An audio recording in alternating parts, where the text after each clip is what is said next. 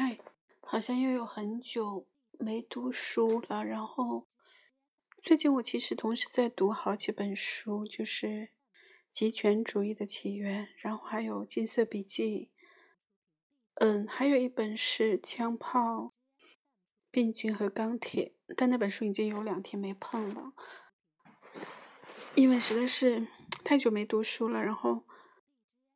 现在想读一段金色笔记，然后现在读的是第二百九十二页，这是译林出版社的版本。以下是红色笔记，一九五四年八月二十八日。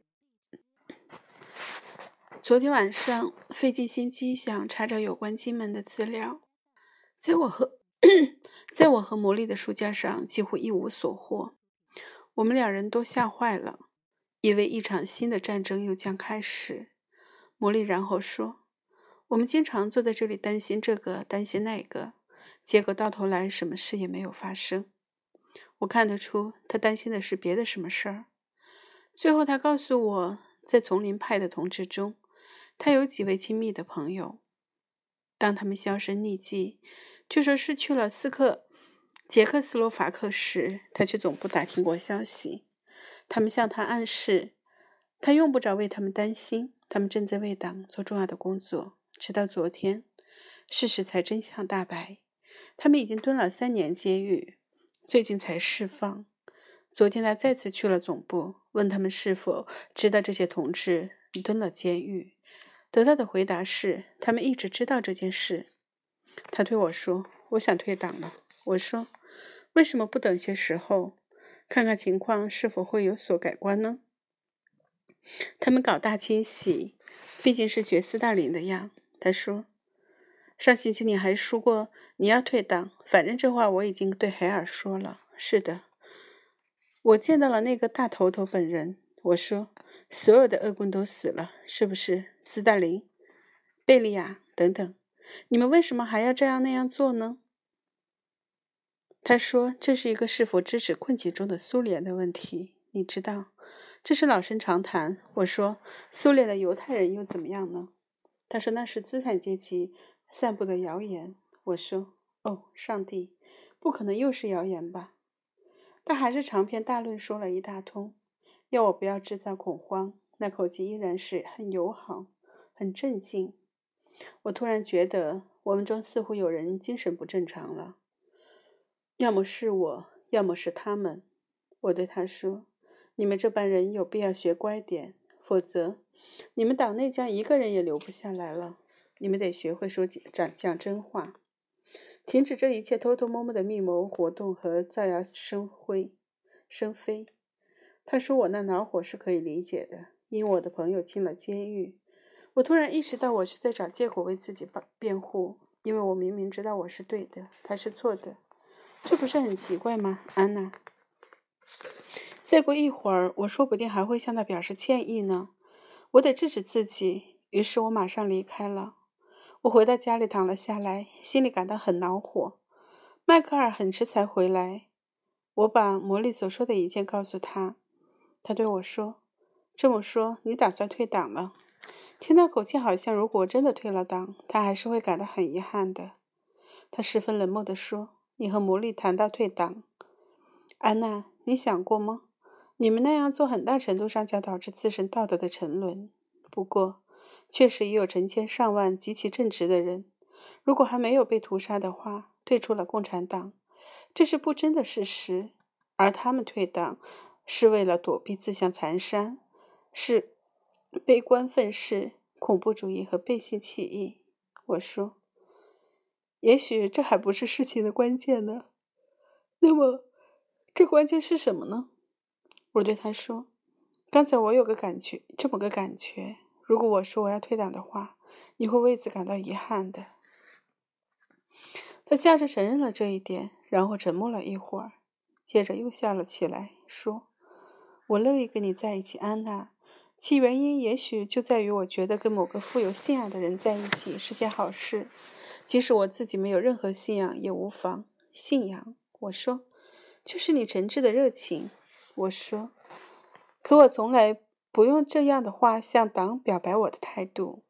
反正就是这么回事儿。尽管你难用语言说清楚，但你是这样那样的。他露齿笑了笑。我说：“是你自己说不清楚吧？”他似乎显得很不高兴。默默的坐着，一边在思考。最后他说：“好了，我们的尝试过了，我们都认真的尝试过了。事情并没有什么结果，但是，让我们上床睡吧，安娜。”我做了个稀奇古怪的梦。我梦见一张由漂亮的织物组成的大网，它美得令人难以置信，其周围缀满了刺绣图案。这些图案阐释了人类的神话，它们不仅仅是一些图画，而是人类神话本身。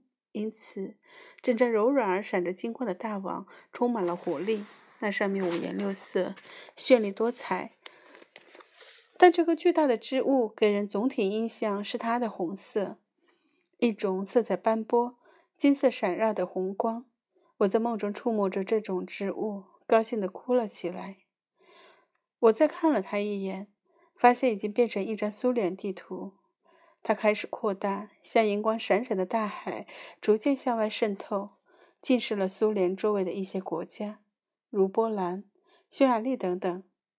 但它的边缘部分颜色又浅又淡，我依然高兴得泪流满面，但同时又心怀忧虑。那色彩柔和、金光闪耀的红色开始向中国延伸，并在中国上空凝聚成为一团深红。这时，我就独自站在空中的某个地方，偶尔向下踩动双脚。地球在旋旋转，我的双脚踏在蓝色的雾霭中。而身上穿的却是代表共产主义国家的红色，并缀以代表世界其他国家的杂色。非洲是黑的，但那是一种光泽四溢、令人激动的深黑色，就像月亮靠近了地平线、即将升起时的夜空一样。我这时感到非常恐惧，心情很坏，好像正受到某种我不愿承认的情感的侵扰。我感到一阵恶心，昏昏沉沉的。不敢再朝下张望那正在转动的地球。后来我还是看到了，地球这时好像变成了一个幻影，时间的概念不复存在了。我所看到的似乎就是人类的全部历史，人类那冗长的故事。它好像就是一曲表达胜利和喜悦之情的欢乐颂，痛苦只是其中的一个小小对位者。我觉得那一片红色的区域正受到世界其他地区。更其亮色的色彩的浸湿，各种颜色正在融合，相互渗透。它变得实在太美了，简直难以用语言来形容。整个世界已经连成一片，统一在一种我从未见过的金光闪耀的色彩中。这一刻，我感到幸福极了。这幸福似乎还在膨胀，直到一切突然间迸裂、爆炸开来。我站在那里，一下子沉寂了。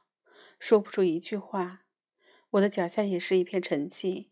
那缓缓转动着的地球开始慢慢的解体、分裂，变成碎片漂浮在空中。我的周围到处是这些失重的碎片，它们相互碰撞着飘远了。世界不存在了，一切只有混乱。我就孑然一身立在这混乱之中。我的耳边清晰的传来一些轻微的声音，有人拉了拉这织物的上的一根线。它于是全瓦解了。我醒了过来，既高兴又得意。我想叫醒 Michael，把这梦告诉他，但我心里又十分清楚，我根本无法用语言表达梦中的感觉。刹那间，梦的含义开始淡化。我对自己说：“梦的含义就要消失了，快抓住它。”然后我又想，我并不知道它到底有什么意义，意义没有了。我感到不可言状的懊恼、懊丧。黑暗中，我独自坐了起来。迈克尔就躺在我身边。再次躺下时，我用胳膊搂住了他。他转过身来，迷迷糊糊地把脸贴在我的胸口上。然后我心里想：我其实一点也不关心政治、哲学这一套东西。我唯一关心的是，迈克尔会不会在黑暗中转过身来，把他的脸贴在我的胸口上。接着我便悠悠地睡着了。今天早上，我仍清醒地记得那个梦，记得自己当时的感觉。我尤其忘不了那句话：“有人拉，那句话有人拉了拉着织物上的一根线，它于是全瓦解了。一整天，这梦一直在萎缩消陨，而现在，它已经只是记忆中小小的亮点，完全失去了意义。但今天早上，当 Michael 把在我的怀里醒来时，他睁开眼睛，朝我笑了笑。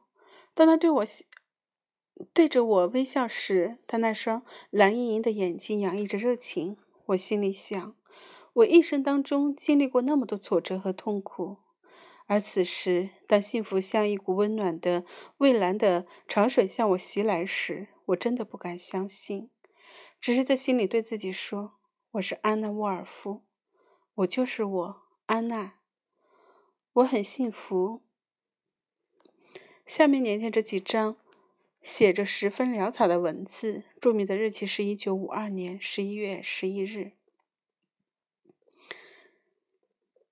昨晚上作家团体的会议，我们五个人讨论斯大林有关语言学的理论。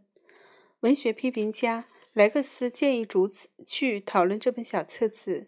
三十年代过来的无产阶级作家乔治抽着烟斗，摆出墨子高深的样子说：“我的天！”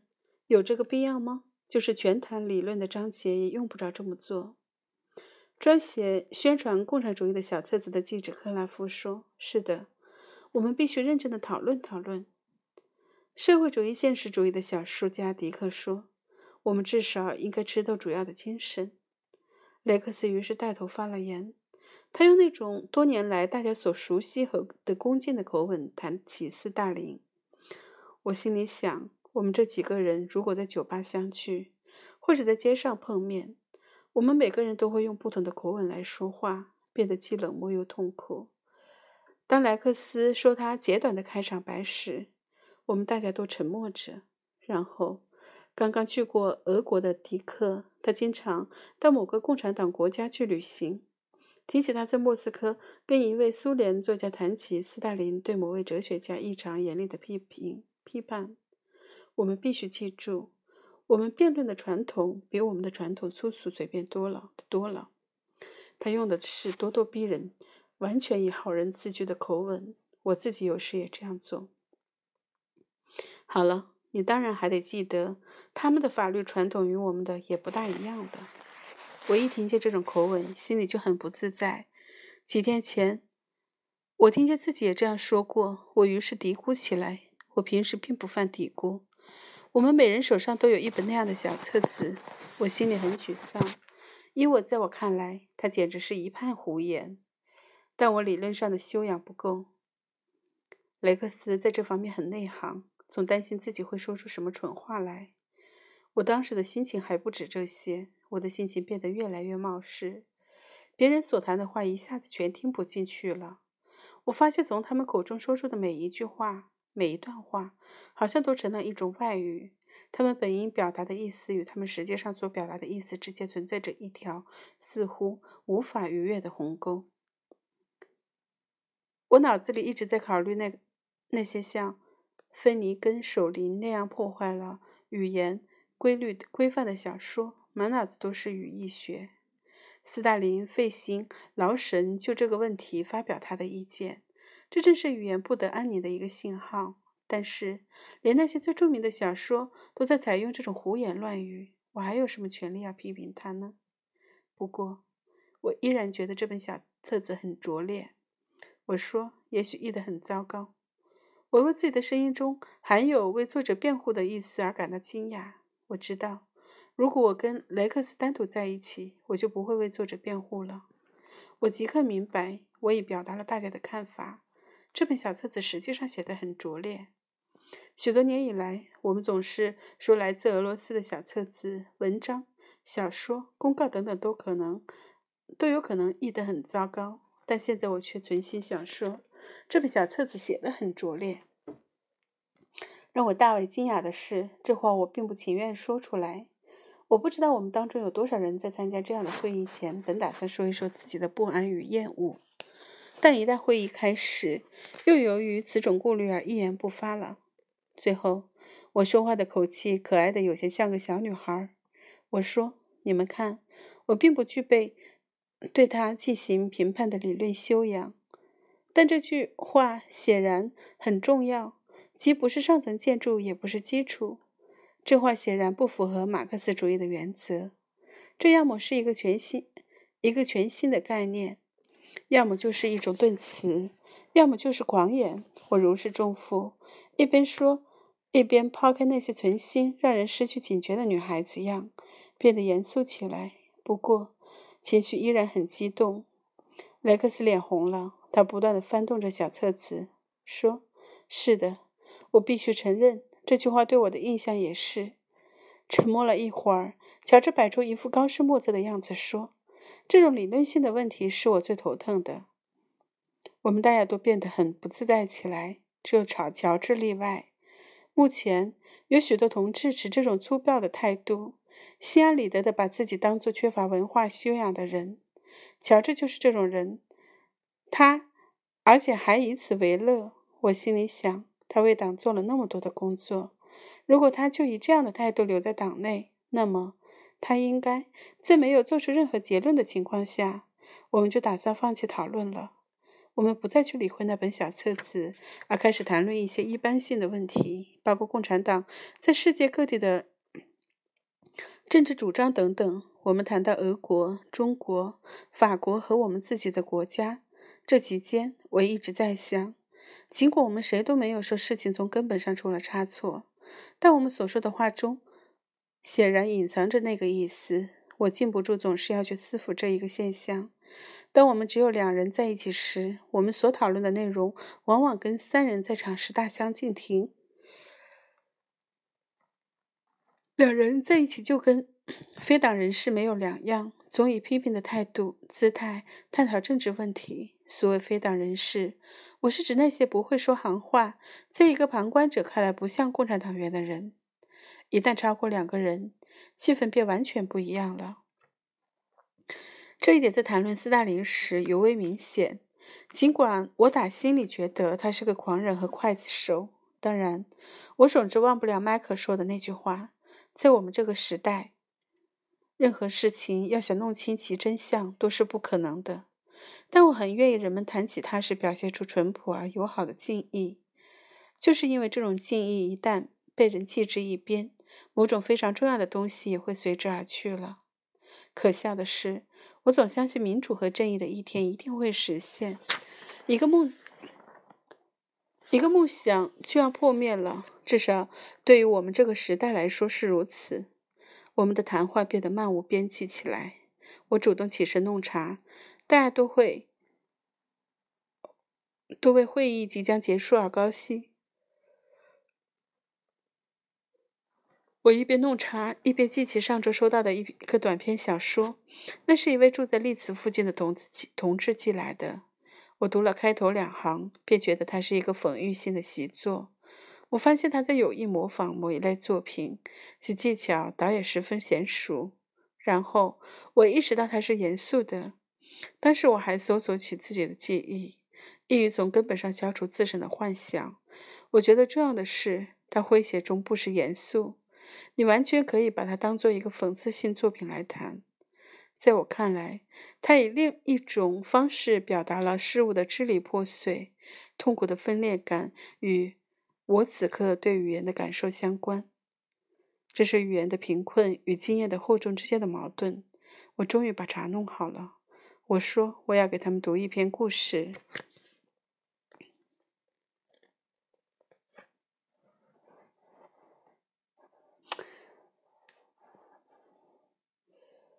此处有几页粘在一起的普通的书写纸，它们是从蓝色的便签簿上撕下来的，字写得十分的工整，应该就是指的他写的小说，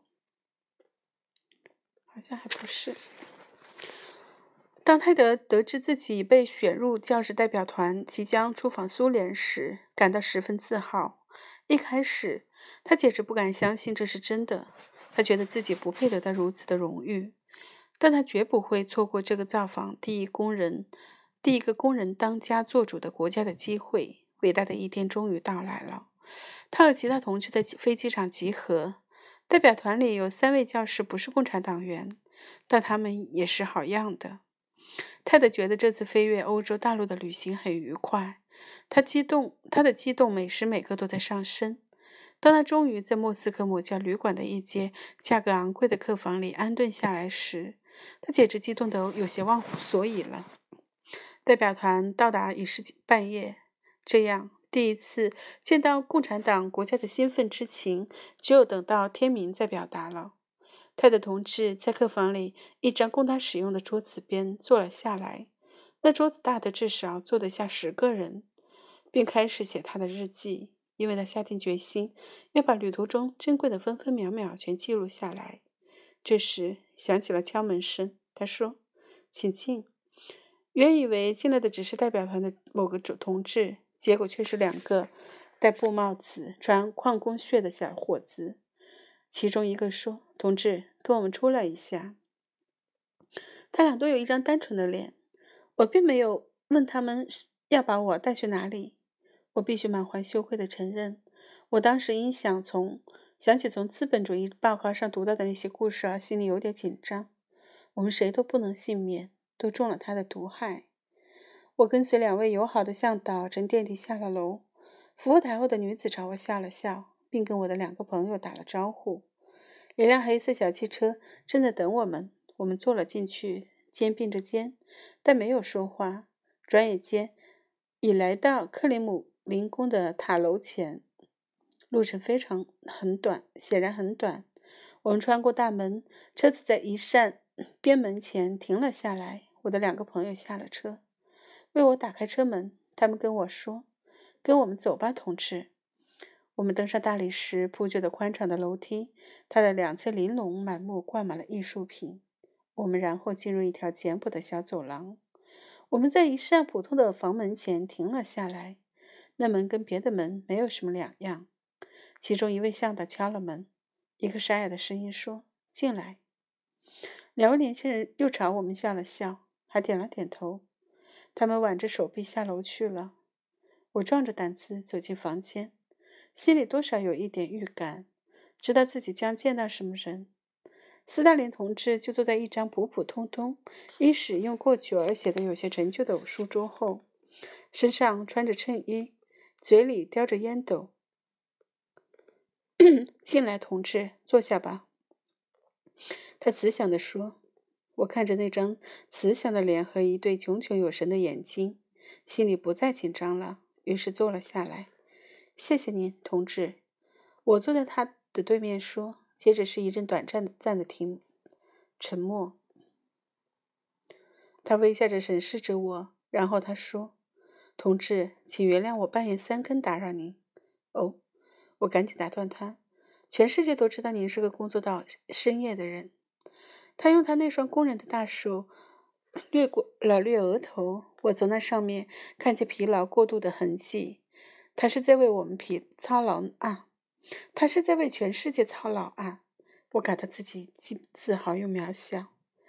我这么迟打扰您，同志，是因为我想听听您的意见。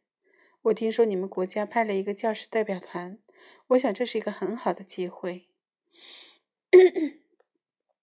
只要我所知道的，什么都行，斯大林同志。我老是在想。有关我们的欧洲政策，我是否有正了正确的了解？尤其是我们对 大不列的政策。我静静的听着，但我感到无比自豪。是的，这是一个真正的伟人，像一个真正的共产党领导人那样，他随时准准备听取像我这样普普通通的党的干部的意见，同志。如果您能大致说说我们对大不列应该采取什么样的政策，我将非常感激。我知道你们的传统跟我们的传统有很大的差别。我意识到我们在制定政策时没有把这些传统考虑进去。我这时的心情开始平静下来。我告诉他，我常常觉得苏联共产党在处置大不列的问题上犯了许多错误。我觉得这些都是由资本主义势力出于对这个蒸蒸日上的共产主义国家的仇恨而强行采取孤立的政策所造成的。斯大林同志倾听着，抽着烟斗，一边还点着头。当我变得有些犹豫不决时，他便再三说：“请继续说下去，同志。别害怕，把心里所想的都说出来吧。我这样做了。我从分析英国共产党的历史地位开始，说到了将近说了将近三个小时。他按了一次铃。另外一位年轻的同志用托盘端上两杯俄国茶，其中一杯就放在我的面前。斯大林啜了一小口，一边听一边点头。我把我认为正确的对英政策扼要的说了一遍。等我说完时，他爽快地说：“谢谢您，同志。我现在才知道我不太了解情况了。我现在才知道我太不了解情况了。”他然后看了看表述。同志，很抱歉，太阳升起以前，我还有许多事情要处理。我站起来，他伸出手，我握了握他。再见，斯大林同志。再见，来自英国的好同志。再次感谢您。我们交换了一个无言的微笑。我知道我的眼睛湿润了。我将为这些眼泪自豪一辈子。当我离开时，斯大林又装上烟斗。他的目光已经落在那一大堆等他审阅的公文上。一生中最伟大的时刻过去了。我走向门口，那两位年轻的同志正在等我。我们互相心领神会，交换了微笑。我们的眼睛都湿润了。我们驱车悄悄地回到旅馆。一路上，我只说了一句话：“那是一位伟人。”他们点了点头。回到旅馆后，他们陪我回到了我的房间，默默地握住我的手。然后我继续记我的笔记。此刻确实值得记一记了。我伏案写作，一直到太阳升起，心里一边想着半英里以外那位和我一样没有睡觉，为了我们大家的命运而工作着的全世界最伟大的人。下面是安兰自己的笔记。当我把这篇文字念完时，谁也没有说话。最后，乔治打破了沉默：“写的不错，很真诚，有基础。”这话的含义很笼统。我最后说：“我记得我自己也有过这样的幻想，对于他们的欧洲政策，我自己也是那么看的。”大家突然爆发出一阵令人难看的哈哈大笑。乔治接着说：“一开始我就知道它是一个讽刺作品，很发人深思，是不是？”克莱夫说：“我记得在什么地方读过某部作品，译自俄国三十年初代初期。”我想是这样。那故事说的是两个年轻人来到红场，他们的拖拉机出了故障，他们不知道怎么办才好。他们看见一个身材魁梧的人走了过来，他抽着一个烟斗。怎么了？他问。机器坏了，同志。我们不知道毛病到底出在哪里。你们不知道吗？嗯，这可糟糕了。身在魁梧的人用烟斗指了指机器的某个部件。你们检查过那个地方吗？两个年轻人试了试，拖拉机又轰隆隆地响了起来。他们转过身来感谢那位陌生人。他这时正眨巴着眼睛，慈父般地看着他们。他们恍然大悟，他就是斯大林。但他已经转过身去，朝他们挥了挥手，踏着坚定的步伐穿过红场，走回克里姆林宫了。我们大家又都哈哈大笑起来。夹着说：“那时候就是这么回事。”信不信由你。哦，我得回家了。当我们分手时，房间里充满了敌意。我们谁都不喜欢谁，这点大家都心里明白。好了，就读到这里。